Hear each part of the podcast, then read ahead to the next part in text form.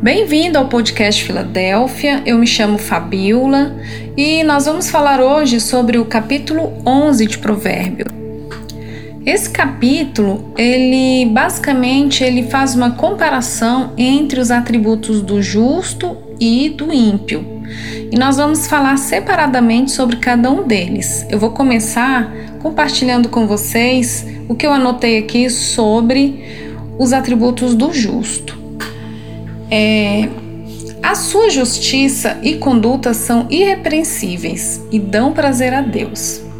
Ele tem a vida eterna, seus caminhos são retos e íntegros, ele recebe livramentos, é salvo de tribulações, sua boca transmite conhecimento que o livra, ele refreia sua língua.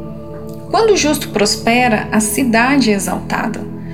Ele ganha confiança das pessoas, pois sabe guardar segredo. A mulher bondosa conquista o respeito.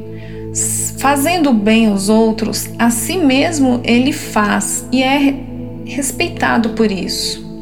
Semeando a retidão, ele colherá seguramente uma recompensa. Se permanecer na justiça, viverá, ou seja, terá vida longa aqui na terra e viverá eternamente. É certo que o justo será poupado de castigo. O desejo do justo resulta em coisas boas. Ele floresce como a folhagem verdejante. Ele é sábio e o insensato é seu servo. Ele é sábio e por isso conquista almas, pessoas para Deus. O ímpio, olha como é o caminho do ímpio. Vamos lá. O desonesto é rejeitado pelo Senhor, o orgulhoso traz a desgraça para a vida do ímpio. A falsidade dos infiéis o destrói.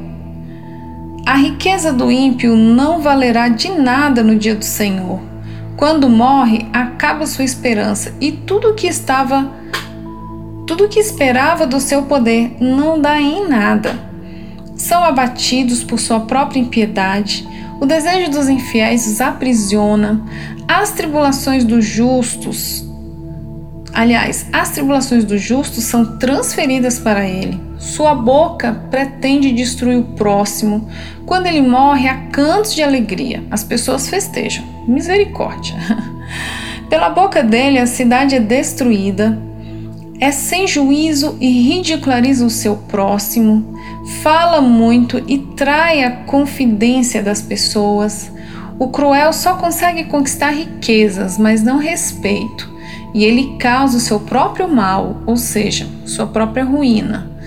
Quando sai em busca do mal, está correndo para a própria morte. Deus detesta o coração perverso do ímpio e não o deixará sem castigo como anel e focinho de porco, assim é a mulher bonita, mas indiscreta. Ou seja, ela é tola e ela é desvalorizada.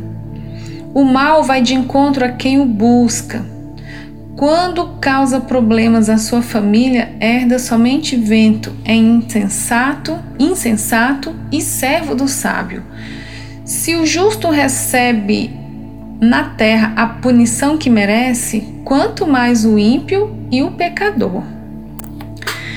Irmãos, e agora para finalizar, é, eu gostaria de comentar os versículos 24 e 25, onde Deus fala da promessa para a generosidade das pessoas sem distinguir entre justos e ímpios diz assim que quem dá generosamente verá aumentar sua riqueza, mas quem retém o que deveria dar cai na pobreza.